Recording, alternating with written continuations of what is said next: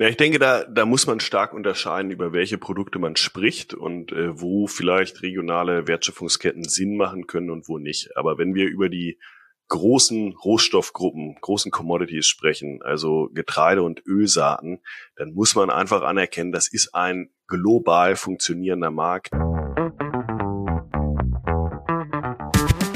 Hi, ich bin Ann-Christine. Und ich bin Frederik. Und ihr hört Weitergedacht von Top Agrar. Wir zeigen euch innovative Höfe und Projekte, die Lösungen für die kleinen und großen Fragen in der Landwirtschaft suchen. Oder schon gefunden haben. Hi zusammen. Hier ist Ann-Christine und ihr hört eine neue Folge von Weitergedacht. Heute mit dem Thema Agrarmärkte, denn da haben wir insbesondere im letzten Jahr ganz schön viel Wirbel erlebt. Ähm, vor allem auch durch den Krieg in der Ukraine, der leider immer noch andauert. Und um die Marktmechanismen so ein bisschen besser verstehen zu können, haben wir uns Philipp und Fabian ins Boot geholt. Die beiden sind Experten auf dem Agrarmarkt ähm, und selber in der Landwirtschaft groß geworden. Ähm, Philipp zum Beispiel ist selber Landwirt und hat auch seit 2021 den Familienbetrieb zu Hause ähm, im Vollerwerb weiter übernommen. Vorher hat er bei dem weltgrößten Rohstoffhändler gearbeitet und war da vor allen Dingen für die ähm, Leitung im Getreidehandel in Deutschland und Polen verantwortlich und hat auch unter anderem in, im Ausland wie Großbritannien oder Spanien gearbeitet und später auch die Geschäftsverantwortung im Agrarbereich übernommen. Und Fabian hat er kennengelernt, da Fabian ein Praktikum bei demselben Rohstoffhändler gemacht hat. Fabian kommt aus Oberbayern und ist ja im Prinzip schon von Kindesbeinen an in der Landwirtschaft ähm, tätig gewesen oder unterwegs gewesen und hat sich aber auch immer schon für Trading und Märkte interessiert, hat wie gesagt beim gleichen Rohstoffhändler ein Praktikum gemacht, dadurch auch Philipp kennengelernt und ähm, Fabian arbeitet heute bei einer Firma, die erneuerbaren Strom produziert und ist da maßgeblich für den Handel von Strom und EU-CO2-Zertifikaten verantwortlich. Und naja, die beiden haben aus ihrer Leidenschaft für Agrarmärkte auch einen Podcast entwickelt, der heißt Agrarmarkt Podcast. Ähm, ja, und wir haben gedacht, es wäre doch ganz gut, die beiden Experten mal zu uns an den Tisch zu holen und gemeinsam über das Thema Agrarmärkte und wie sie sich ähm, verändert haben oder generell funktionieren zu sprechen. Und ich würde vorschlagen, wir hören einfach mal rein, was die beiden uns zu erzählen haben. Ja, hi Philipp, hi Fabian. Schön, dass wir heute zusammengekommen sind. Ähm, wir haben uns ja, wie gesagt, das Thema Agrarmärkte vorgeknöpft. Jetzt war das natürlich im letzten Jahr ein komplettes Auf und Ab und total turbulent. Ähm, könnt ihr sagen, welchen Einfluss der Ukraine-Krieg auf die Märkte von Getreide und Ölsaaten hatte? Ja, hallo an Christine und äh, schön hier zu sein. Klar, wir äh, starten mal direkt ins, ins Hauptthema des, des letzten Jahres im Grunde. Ähm, der Ukraine-Krieg war der zentrale Faktor, der die Märkte gerade für Getreide, aber auch für Ölsaaten beeinflusst hat über das letzte Jahr. Angefangen eigentlich mit dem ähm, Krieg in der Ukraine, als er losging, sind ja die Preise sofort in die Höhe geschnellt. Ähm, und warum hat sich dann eigentlich erst die nächsten Tage und Wochen herausgestellt, weil natürlich durch diesen Krieg die Wertschöpfungsketten und äh, vor allem die Logistikkette natürlich auch Richtung Häfen und aus den Häfen heraus in die Welt. Ukraine ist ein sehr großer Exporteur für Weizen und für Mais vor allem auch ähm, erschwert haben, zum Teil überhaupt nicht mehr funktioniert haben und dadurch die Exporte schon im März massiv zusammengebrochen sind. Das hat der Markt natürlich vorweg geahnt, dass so etwas passieren könnte und entsprechend ähm, ja, wurde er hochgekauft, also äh, wurde eine Risikoprämie quasi in diesen Markt äh, eingepreist. Das heißt also, die Exporte, du hast gerade von einer Risikoprämie gesprochen, also die, die Angst darum, dass Exporte abbrechen, waren maßgeblich für diese, für diesen Preissprung. Genau, also wenn wir jetzt beim Weizenmarkt bleiben, Weizen ist quasi der das am meisten gehandelte Getreide weltweit. Mais ist das am meisten produzierte Getreide weltweit. Und in diesem Weizenmarkt, der weltweit gehandelt wird, gibt es acht große Exportregionen oder Exportländer. Eine davon ist die Ukraine und Ukraine und Russland zusammen machen in etwa ein Drittel des weltweiten Weizenexports aus. Und entsprechend wichtig ist dieses Getreide und vor allem Weizen, aber halt Mais auch in den Erntephasen, die dann in der Region etwa im Juli beispielsweise beginnen. Und wir gingen natürlich im März dann schon Richtung neue Ernte, aber auch alterntig war halt noch dieser äh, Maisexport sehr, sehr wichtig. Und weil der Anteil halt so groß ist am Weltmarkt, war entsprechend die Auswirkungen auch so groß auf die Preise. Und gleichzeitig wurde ja in der ersten Kriegsphase und bevor dieser äh, Getreidedeal abgeschlossen wurde, wo die UN sich ja auch äh, ganz stark daran beteiligte, an der Verhandlung, ähm, war ja auch unklar, inwieweit russisches Getreide eigentlich an den Markt kommt. Und diese Kombination Ukraine kann ich exportieren, plus wir wissen nicht so richtig, was mit dem russischen Getreide ab der Ernte passiert, hat natürlich den Preis hochkatapultiert. Okay, und das hat sich letztendlich auch bewahrheitet. Das hat sich zunächst bewahrheitet, wenn, wenn wir uns die Exporte aus der Ukraine beispielsweise für ähm, Weizen und für Mais anschauen, in dem Zeitraum zwischen März und Juli, bevor dieser Deal zustande kam, sind die massiv eingebrochen auf ein, ja nicht mal ein Drittel, auf ein Viertel von dem, was es vorher war. Es ging über das Schwarze Meer, wo die Hauptexporte stattfinden, fast gar nichts mehr. Ganz viel ging dann ja auf einmal auch über per Zug und per LKW, sag ich mal, Richtung Europa. Die Auswirkungen sehen wir heute zum Teil in den europäischen äh, Märkten, äh, die ja zum Teil dann äh, mit ukrainischem Getreide auch geflutet wurden. Aber äh, das hat sich dann relativ schnell gelöst, als ab August halt dieser Deal geschlossen wurde und der in Fahrt kam. Und mittlerweile sind die Exporte aus der Ukraine wieder äh, auf einem durchschnittlichen und zum Teil überdurchschnittlichen Niveau. Und aus Russland, das hat sich auch zunächst bewahrheitet. Woran lag das? Weil die Versicherungen für Schiffe in dem Schwarzen Meer ähm, zeitweise quasi nicht ausgegeben wurden und dadurch konnte man auch ein Schiff aus russischen Häfen nicht äh, quasi beladen und exportieren. Das hat sich dann aber auch gelöst mit dem Getreidedeal. Das ist heute möglich. Das wäre übrigens auch ohne den Getreidedeal weiterhin möglich, aus Russland heute zu exportieren. Philipp, jetzt hast du von dem UN-Getreidedeal gesprochen. Magst du vielleicht einmal in zwei Sätzen sagen, was das Ganze jetzt auf sich hat? Also was soll dadurch möglich sein?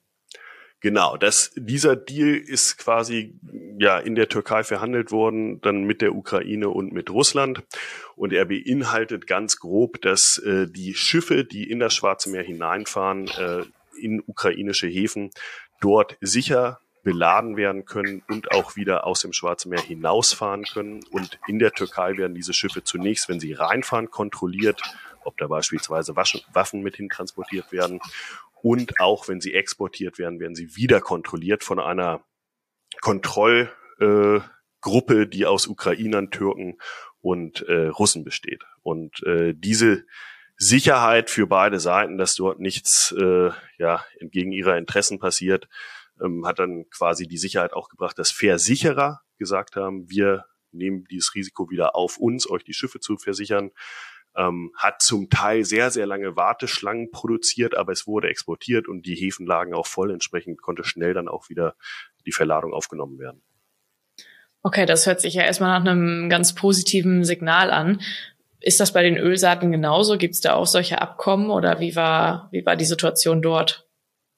Genau, das, das Abkommen umfasst jetzt äh, nicht im speziellen Weizen und Mais, sondern äh, Agrargüter im Generellen und die Ölsaaten wurden entsprechend auch dort äh, exportiert. Die sind zum Teil natürlich auch schon per Zug dann in unsere Region gekommen. Also wir sind in Europa ja ein großer Verarbeiter auch von ukrainischer Rapsaat zum Beispiel und entsprechend äh, hat auch der Ölsaatenmarkt oder die Verarbeiter davon profitiert, dass dann quasi diese ukrainische Saat auch wieder exportiert worden werden konnte. Und man muss natürlich auch sehen, wenn ich ein Interesse habe, etwas schnell zu exportieren und das Ganze unsicher ist, exportiere ich natürlich zuerst das Gut mit dem höchsten Wert. Und entsprechend wurde natürlich gerade am Anfang auch sehr viel Ölsaaten, gerade sehr viel Raps exportiert, weil man mit einem Schiff sehr viel mehr Wert transportieren konnte als beispielsweise mit Weizen. Hm. Okay, das heißt, die Exporte spielen schon eine maßgebliche Rolle an der Preisentwicklung oder auch die Angst um möglicherweise ausfallende Exporte. Ähm, jetzt gab es ja ganz brandaktuell den Vorfall, dass sich Kagel aus den russischen Getreideexporten zurückzieht. Wie steht das in dem Zusammenhang? Ja, ich glaube, also man muss, man muss quasi zwei Sachen sehen. Die, die eine ist, dieser Getreidekorridor hat äh, dazu geführt, dass Sicherheit wieder in den Markt kommt, dass sowohl russisches Getreide als auch ukrainisches Getreide aus der Schwarzmeerregion in die Welt exportiert werden kann.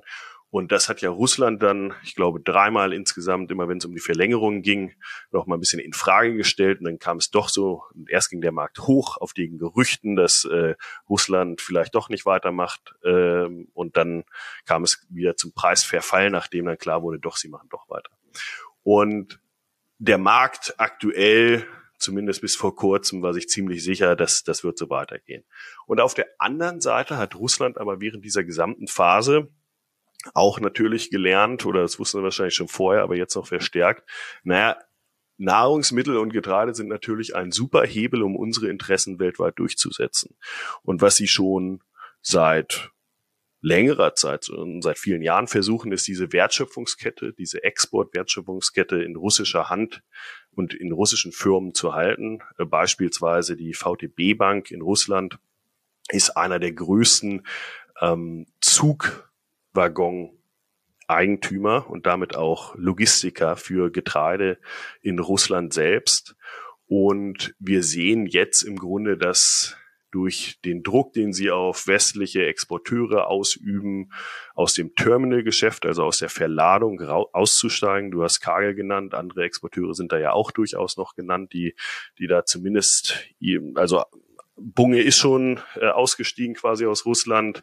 Äh, Kagel hat das gerade ja announced, dass sie ab Juli nicht mehr selbst verladen werden ähm, und äh, obwohl sie eigene Terminals aktuell auch noch haben. Und Viterra hat sich ähnlich geäußert, also das ehemals Glencore, also große westliche internationale Händler haben jetzt quasi steigen dort aus. Bedeutet, diese Export-Wertschöpfungskette geht noch mehr in russische Hand wird damit sicherlich auch politischer. Und was macht der Markt daraus? Der sagt dann, okay, hiermit, hier wächst natürlich auch ein Risiko heran, dass Russland noch mehr Einfluss darauf nimmt, ähm, wie der Preis verläuft. Okay, und jetzt sind wir ja endlich mal wieder, muss man sagen, auf einem Niveau, was ein bisschen erträglicher geworden ist nach einem Jahr Turbulenzen. Ähm, wie könnte das jetzt weitergehen? Du hast, du hast gesagt, dass Russland da vielleicht ein bisschen mehr, mehr Macht sozusagen am Exportmarkt bekommt. Ähm, wie, wie geht's jetzt voran? Das ist natürlich die alles entscheidende Frage und wir, wir stellen uns die natürlich auch äh, wöchentlich in unseren Diskussionen, äh, in unserem Podcast und es war schon in, den Vergangen, in der Vergangenheit extrem schwierig, äh, das vorwegzunehmen oder vorherzusagen, was, was dort passiert. Aber ich glaube, was allein die Agrarseite angeht, gibt's, glaube ich, zwei Kernszenarien. Die, das eine ist, Russland wird wieder einknicken und wieder diesem Getreidedeal, den sie ja diesmal verkürzt haben, nochmal zustimmen. Es geht auch in der Ernte weiter. Der Markt wird wieder voll einpreisen, dass sowohl ukrainisches Getreide, was mittlerweile von, der, von den Produktionszahlen noch gar nicht mehr so schlecht aussieht, ähm, exportiert werden kann und Russland sowieso, wo auch eine äh, relativ gute Ernte gerade heranwächst. Ähm, und das andere Szenario ist, dass sie dieses Mal den Hebel nutzen äh, in der Argumentation, die sie ja auch schon seit Monaten verbreiten, nämlich dieses Getreide läuft ja gar nicht Richtung äh, den armen Menschen, sondern es läuft Richtung Europa. Und äh, deshalb braucht es das ja anscheinend gar nicht, um dann die eigenen Exporte vielleicht in dem Augenblick auch aus, äh, aus Russland zu pushen und diesen Getreidetürmen, äh, Getreidedeal aufkündigen mit entsprechenden Implikationen sicherlich auf den Preis zunächst, um dann wiederum ihre Interessen in den Verhandlungen weiter durchzusetzen. Ich glaube, in dem zweiten Szenario könnten wir ja durchaus auch noch ein zwischenzeitliches äh, Feuerwerk sozusagen preislich erleben. Hat natürlich auch mit vielen anderen Faktoren zu tun und auch äh, ganz viel mit Energie und äh, wie sich die Weltwirtschaft insgesamt. Mhm. Ich meine, an dem äh, Punkt sind wir ja. ähm, Also Szenario eins klingt so ein bisschen nach Normalität und als könnte sich alles beruhigen. Und Szenario zwei mit einem Feuerwerk, ich weiß gerade nicht, ob ich das positiv oder negativ deuten soll. Ähm, du hast gerade auch davon gesprochen, dass natürlich auch Energie auf äh, Agrarmärkten immer eine Rolle spielt. Jetzt sind wir natürlich gerade in einer Situation, wo wir mit einer wirklich starken Inflation zu kämpfen haben, mit Energieknappheit, dieser Energiekrise, wie es immer so schön heißt. Ähm, was macht Energie auf den Agrarmärkten? Ich glaube, da übernehme ich mal von Philipp. Ähm, ja, Energiemarkt. Warum, die, die Frage ist ja erstmal, warum ist der Energiemarkt überhaupt relevant für den Agrarmarkt? Und das kann man von zwei Seiten betrachten. Auf der einen Seite hat man natürlich das, ja, die Angebotsseite, wo Öl oder äh, Gas, Strom einen Einfluss darauf hat, wie teuer jetzt die Produktion von landwirtschaftlichen Rohstoffen ist. Das ist für, für Dünger besteht ja hauptsächlich aus Gas, also Ammoniak am Ende. Ähm, für, für Öl slash Diesel, für, für die Bearbeitung der Ecke, aber auch für den Transport. Aber auf der anderen Seite natürlich auch auf der Nachfrageseite. Wenn, wenn weniger Öl verbraucht wird global, dann wird auch weniger Diesel verbraucht, dann wird auch weniger Biodiesel verbraucht. Und der Biodiesel ist ja sehr direkt gelinkt mit den Ölsaatenmärkten. Aber auch ähm, wenn man sich die Online-Economy anschaut, wenn man heute ein Paket auf Amazon bestellt, dann ist dieses Paket aus Stärke und diese Stärke wiederum ist aus Weizen oder Mais. Wenn ähm, ja wie in Covid, in Lockdowns, die Leute nicht feiern gehen, es keine Festivals gibt, keine Fußballspiele und dann weniger Currywurst gegessen wird, dann geht die Nachfrage nach Fleisch runter und dementsprechend auch nach Getreide indirekt.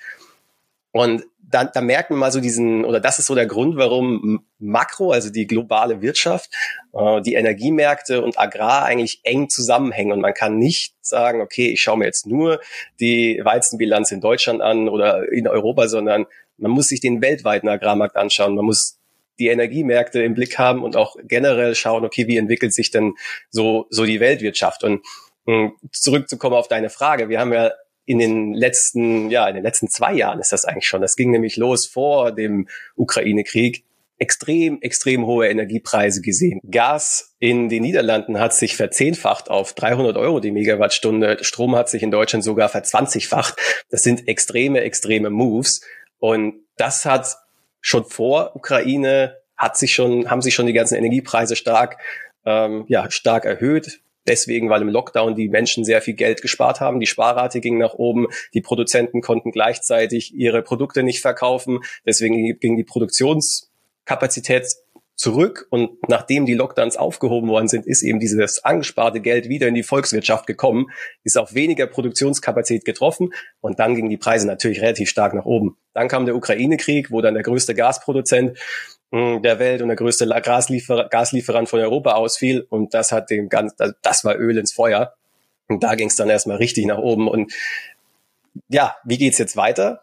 Sind wir immer noch auf den Hochs? Nein, es hat sich total entspannt, die Lage in den letzten Monaten, weil Europa eben sehr viel LNG aus Übersee gekauft hat, weil diese, ich nenne es jetzt mal Peak Panik, also der Höhepunkt der Panik, hinter uns liegt. Jedem ist jetzt bekannt, dass kein Gas mehr aus Russland kommt. Jedem ist bekannt, dass es da einen Engpass gibt und man hat Vorkehrungen getroffen, um das eben in Zukunft zu vermeiden. Also insgesamt hat sich die Lage entspannt und ich würde sagen, dass der Hochpunkt eindeutig hinter uns liegt. Werden wir wieder auf die Niveaus von 2019 zurückfallen in absehbarer Zeit? Wahrscheinlich nicht. Aber wir werden auch nicht mehr auf die Hochs steigen, die wir gesehen haben zu, zu Kriegsausbruch oder kurz danach. Okay, das hört sich schon mal nach einem ganz guten Signal an. Jetzt, ähm, du hattest gerade vor allen Dingen vom globalen Markt auch gesprochen und wie Energie und Agrarmärkte zusammenhängen, dass man das eben auch zusammen denken muss. Ähm, Jetzt schauen wir uns natürlich alle danach um, Gasalternativen oder generell Energiealternativen ähm, auf den Weg zu bringen, vor allen Dingen auch erneuerbare Energien äh, speziell in Deutschland voranzutreiben. Ähm, könnte das auch für die Agrarmärkte eine Chance sein, wieder zu mehr Regionalisierung zu finden, anstatt sich von globalen Handelspartnern ein Stück weit auch in Abhängigkeit zu begeben? Also ich beantworte mal die Frage von der Energieperspektive und, und vielleicht Philipp du dann die, die Agrarperspektive. Also ich denke nicht, dass in absehbarer Zeit äh, erneuerbare Energien, Kohle, Gas, Öl ersetzen werden. Erstens, weil der Netzausbau viel zu langsam vorangeht, weil die Materialien Kupfer, Aluminium, ähm, Nickel nicht in der Menge vorhanden sind, wie sie gebräucht werden, weil nicht mal die Minen vorhanden sind heutzutage, um diese Menge an Rohstoffen zu fördern. Das heißt, innerhalb von den nächsten zwei, drei Jahren wird das schon mal gar nicht passieren und selbst in den nächsten zehn bis 15 Jahren ist es zumindest fraglich, ob die Ausbauziele erreicht werden können. Und dann ist natürlich auch noch diese preisliche Komponente, wenn China Kohle am Weltmarkt kauft und dementsprechend günstigen Strom hat und wir gehen komplett auf Renewable, auf erneuerbare Energien, müssen teures Geld in, in Speicher stecken, die es heute noch nicht in, in, in Scale, in, in der nötigen Kapazität gibt, dann wird Europa einen Wettbewerbsnachteil haben und zwar einen massiven Wettbewerbsnachteil. Und ich, ich denke nicht, dass das ein Weg ist, den Europa einschlagen wird, auch wenn sie es jetzt aktuell sagen. Und man sieht ja die ersten Länder schon ja, ausscheren, vor allem aus Osteuropa. Das heißt, mehr regionale Energie ist ähm, aktuell erstmal nicht, nicht denkbar, beziehungsweise nicht in dem Maße denkbar. Wie sieht's auf, bei den Agrarprodukten aus, Philipp? Ja, ich denke, da, da muss man stark unterscheiden, über welche Produkte man spricht und äh, wo vielleicht regionale Wertschöpfungsketten Sinn machen können und wo nicht. Aber wenn wir über die großen Rohstoffgruppen, großen Commodities sprechen, also Getreide und Ölsaaten, dann muss man einfach anerkennen, das ist ein global funktionierender Markt, der in sehr großen Einheiten gehandelt und auch transportiert wird, wodurch die Preisfindung halt auch global stattfindet. Und letztendlich muss man ja auch sagen, dass selbst durch diesen starken Einfluss oder während der Covid-Situation haben wir es ja im Grunde erlebt, dass selbst während dieser Phase am Ende doch äh, die Wertschöpfungsketten funktioniert haben, nach, nach einigem Holpern und äh, auch einigen Komplikationen. Letztendlich die Regale wieder gefüllt sind und zumindest, sage ich mal, was jetzt die großen Rohstoffe angeht, wie Getreide, das alles auch funktioniert hat. Ähm, und da sehe ich keine große Veränderung. Was, was schon stattfindet weltweit, ist aktuell, dass es mehr Government to Government, also Regierungsdeals gibt, wo beispielsweise Russland direkt mit Ägypten verhandelt, dass dort Getreide von Russland nach Ägypten fließt. Ähm, und das gibt es auch auf an, in anderen Ländern. Das heißt allerdings nicht, dass dieser globale Warenfluss auf einmal äh, nicht stattfindet, sondern das bedeutet, dass es mehr Preisintransparenz gibt und dass nicht mehr so klar ist, zu welchem Preis kann ich heute wo wie handeln. Und äh, dadurch könnten Ineffizienzen entstehen. Das kann bedeuten, dass wir mehr Preisvolatilität sehen könnten. Und davon ist natürlich vor allem der betroffen, der nicht genügend Ware vor Ort hat. Wenn wir jetzt kurz mal politisch werden wollen, und wir den Green Deal auf uns zukommen sehen, der bedeuten wird, dass wir weniger Getreide auch in Europa produzieren, sind wir natürlich zunehmend betroffen davon, von dieser Preisvolatilität, wenn wir hier nicht genügend für uns produzieren. Ich glaube nicht, dass wir ein Szenario hinauslaufen, wo wir irgendwie kein Essen mehr haben werden oder kein Getreide mehr haben werden für unsere Werke, weil dafür ist dieser Markt global genug, dafür haben wir hier in Europa genügend Geld, um das immer bezahlen zu können. Aber wir werden natürlich viel anfälliger durch so ein Szenario, wo wir noch mehr zum Importier werden. Und von daher nein, ich sehe keine Abkehr vom globalen Handel. Ich sehe die Preisfindung, wenn wir nicht massive Zölle wieder einführen würden, ähm, die, äh, die glaube ich politisch auch nicht gewollt sind, äh, dass, dass sich der Markt hier maßgeblich verändert. Aber je weniger wir hier produzieren, desto anfälliger werden wir dann natürlich. Jetzt hast du gerade gesagt, dass bei uns sehr wahrscheinlich die Regale nicht leer sein werden, einfach weil wir in Europa eine gute Kaufkraft haben und vor allen Dingen eine funktionierende Infrastruktur. Wie sieht das in äh, anderen Ländern aus? Ich denke da so ein bisschen an, an die dritte Welt oder Länder, die vor allen Dingen wirtschaftlich deutlich schlechter gestellt sind. Für die würde es doch deutliche Probleme geben, oder? Genau, und ich glaube, genau diese Diskussion ist dann ja auch auf politischer Ebene geführt worden. Das war ja einer der Gründe, ähm, weshalb die Vereinten Nationen auch so aktiv geworden sind, um diesen äh, Getreidedeal voranzutreiben. Und äh, darunter leiden natürlich die Ärmsten. Jetzt kann man natürlich immer fragen, warum, also gleichzeitig haben natürlich auch viele Landwirte und so fair und so transparent muss man ja auch sagen, ähm, auf der Ackerbauseite, nicht auf der viehhaltenden Seite natürlich auch profitiert von diesen hohen Preisen auf einmal. Aber vom Grundsatz her war das natürlich ein Problem für die, die keine Finanzierung haben in Zeiten, wo Zinsen eher steigen und gleichzeitig keine Lagerbestände. Und ich glaube, das ist dann weniger oder die Hungerproblematik, wenn wir darauf einsteigen wollen, die Hungerproblematik weniger ein Problem dann der kurzzeitig sehr, sehr hohen Preise war, sondern eher das dass viele dieser Länder nicht genügend Lagerbestände haben, um ihre Bevölkerung dann auch durch so eine Phase hindurchzubringen, ähm, ohne direkt dann halt zu den Höchstpreisen nachkaufen zu müssen. Mhm. Bei den Höchstpreisen ähm, fällt mir gerade so ein, dass wir auch in letzter Zeit eine Höchstinflation erlebt haben. Du hast gerade schon gesagt, der Zins geht hoch, aber wie der Zins auch die Inflationsrate. Wir ähm, haben einen zweistelligen Bereich erreicht gehabt und ähm, kann, kannst du oder könnt ihr absehen, wie es damit weitergeht? Ja, die Inflation ist ja von ihrem Hochpunkt mittlerweile sehr, sehr krass runtergekommen. In Europa ist die Inflation jetzt bei 6,9 Prozent.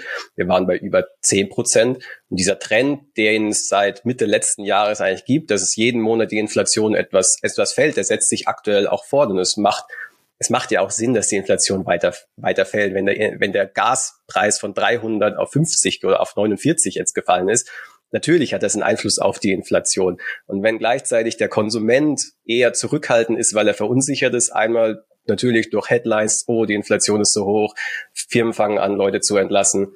Ähm, also dass er, dass er Geld zusammenhält und gleichzeitig sich es vielleicht auch überhaupt nicht leisten kann, die Waren nochmal nachzufragen, dann, naja, wenn die Nachfrage schwächer wird und das Angebot gleich bleibt, dann fängt der Preis vielleicht nicht an zu sinken, aber steigt zumindest nicht mehr so, so stark. Und genau das sehen wir jetzt, dass eben diese Nachfrage schwächer wird und das Angebot sich entspannt. Die Lieferengpässe sind besser geworden. Die Produzenten, Inputpreise, also Gas, Strom, ähm, Importe aus China sind günstiger geworden. Und das kommt am Ende langsam, aber, aber sicher beim Verbraucher an. Und ich denke, dass die, ich will nicht sagen, dass die Inflation komplett vorbei ist, weil aktuell ähm, gerade an diesem Wochenende hat die OPEC eine überraschende Förderkürzung durchgeführt. Der Ölpreis ist sehr stark, äh, ja, positiv, hat darauf sehr stark positiv reagiert, ist hochgegangen, was erstmal wieder inflationär wirkt. Und vermutlich werden diese Konflikte aus der Westen, bestehen aus Europa, Australien, Neuseeland, USA ähm, und der na, nennen wir es mal kollektive Osten, Russland, China, Indien, Iran. Ähm, diese Konflikte werden vermutlich weitergehen, auch in diesem Jahr. Und das wird immer zwischendrin zur Volatilität führen, wo dann der Preis für Energierohstoffe und auch für Getreide hochgehen wird. Aber ich glaube nicht, dass wir Höchststände wieder sehen werden oder dass, ja, dass wir neue heiß machen bei der Inflation, weil dazu ist, ist das Energiepreisniveau mittlerweile zu niedrig. Die, die Nachfrage ist mittlerweile zu schwach. Und wenn man auch mal sich anschaut, die Notenbankpolitik, was, was machen denn die Notenbanken? die Notenbanken sind ja essentiell für was in der Makrowelt passiert einfach, weil der Zins eine sehr elementare Rolle in unserer in unserer Welt hat, in der Weltwirtschaft. Man hat ähm, ja dadurch, dass die Welt so verschuldet ist, ist natürlich, wenn die Zinsen hochgehen, da ähm, Probleme, sind Probleme vorprogrammiert. Und das hat man in den USA jetzt in den letzten Wochen gesehen, wo es eine Krise bei den Regionalbanken gab, ausgelöst durch hohe Zinsen. Man sieht Probleme am Gewerbeimmobilienmarkt in Nordamerika, aber auch bei uns, ausgelöst durch hohe Zinsen. Und es sieht aktuell eher so aus, als ob die Zinsen fallen werden. Und die Notenbanken senken die Zinsen nicht, wenn die Inflation weiter steigt, sondern sie senken die, die, den Leitzins, wenn die Inflation fällt und aus ihrer Sicht zu niedrig wird. Und, und das steht uns eigentlich jetzt bevor. Das heißt für mich, äh, ich höre da so ein bisschen raus, am Ende von einem Wirbel ähm, gilt immer noch das Prinzip Anfra ähm, Angebot und Nachfrage regulieren den Markt. Philipp, du nix. genau, weil das findet jetzt eigentlich statt. Vorhin hatte Fabian über Peak Panic gesprochen. Und ich glaube, wenn man jetzt sich die ganz hohen Preise im letzten Jahr anschaut, dann, dann kann man auch da sagen, das war Peak Panic auch in den Agrarmärkten. Man wusste nicht mehr, wird Ukraine oder Russland überhaupt diese Saison exportieren? Was wird überhaupt irgendwas angebaut? Und jetzt merkt man halt eine Normalisierung. Wir erleben immer noch einen schrecklichen Krieg und äh, der findet auch weiterhin statt. Aber es ist eine Normalisierung der Wertschöpfungsketten. Es kommt wieder mehr darauf an, kauft aktuell China oder nicht. Aktuell kaufen sie. Aktuell äh, vielleicht wirkt diese oder wirken diese niedrigeren Zinsen dann auch perspektivisch wieder äh, unterstützend für die Nachfrage ähm, von Rohstoffen. Also auch, auch das ist ein Szenario, das wir haben. Aber wir sehen auch, die Ernten entwickeln sich doch nicht mehr ganz so äh, negativ und auch für die kommende Saison, wie wir es äh, vielleicht vor zwei Monaten noch gedacht haben. Und damit entspannt sich die Gesamtsituation auch etwas. mit aber diesen politischen Faktoren und diesen politischen Einflüssen, äh, die wir schon diskutiert haben. Und damit ähm, kommen wir bestimmt weiter in ein, in ein volatiles Jahr, aber insgesamt wahrscheinlich auf einem niedrigeren Niveau, als wir das im letzten Jahr gesehen haben. Okay, das klingt danach, als äh, könnten wir alle noch ein bisschen Hoffnung haben und äh, müssten in Zukunft nicht mehr ganz so tief ins Portemonnaie greifen, wie es vielleicht im letzten Jahr der Fall war. Das ist aus Konsument, aus Konsumentensicht sicherlich richtig. Das ist aus Produzentensicht natürlich auch etwas, was man im Auge behalten muss und was es umso wichtiger macht, äh, sag ich mal, nah dran zu bleiben und auch zu sehen, wann, wann sind denn jetzt diese beispielsweise Preishochs und wodurch sind sie ausgelöst? Weil wenn wir sagen, wir kommen in ein in ein Jahr mit äh, einer zwar hohen Schwankungen, aber doch auf einem niedrigeren Niveau ist natürlich umso wichtiger, dass man äh, dann auch schnell agiert. Okay, schnell agieren und den Markt im Blick behalten. Ihr beiden, ich danke euch ganz herzlich für eure Ausführungen. Ich glaube, äh, wir konnten, oder ich, und ich hoffe auch unsere Hörer konnten dadurch eine Menge mitnehmen. Und ja, ich sage vielen Dank. Sehr gern, hat Spaß gemacht. Sehr gerne. Und an all die Zuhörer, die sich äh, jetzt fragen, wie können wir denn jede Woche das Auf und Ab der Märkte optimal timen. Den, äh, die laden wir gerne dazu ein, unserem Podcast zu folgen, dem Agrarmarkt-Podcast, den ihr auf allen gängigen Plattformen, Spotify, Apple Podcast oder auch auf unserer Website findet. Ihr habt es vermutlich selber gehört, die beiden sind wirklich gut im Thema.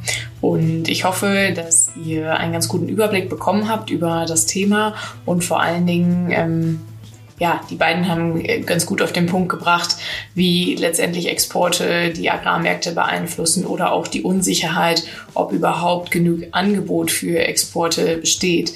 Und letztendlich gilt, Angebot und Nachfrage regulieren nach wie vor den Markt. Ich glaube, auch das ist deutlich geworden. Ähm, genauso wie, dass der Zenit von den Preisen bzw. Kostensteigerungen erreicht ist und wir damit rechnen können, dass die Inflation vielleicht etwas nachlässt. Ähm, aber gut, am Ende bleibt immer ziemlich viel offen und letztendlich gibt es auch Überraschungen am Agrarmarkt. In diesem Sinne verabschiede ich mich und freue mich auf die nächste Folge mit euch. Bis bald. Wenn es euch gefallen hat, gebt uns ein paar Sterne, wo immer ihr uns hört. Und falls ihr mehr zu den Folgen wissen wollt, schaut doch mal auf den Top Agrar Accounts bei Instagram und Co. vorbei oder auf unserer Website. Die Links dazu findet ihr in den Show Notes. Ansonsten sind wir jetzt weg. Bis bald.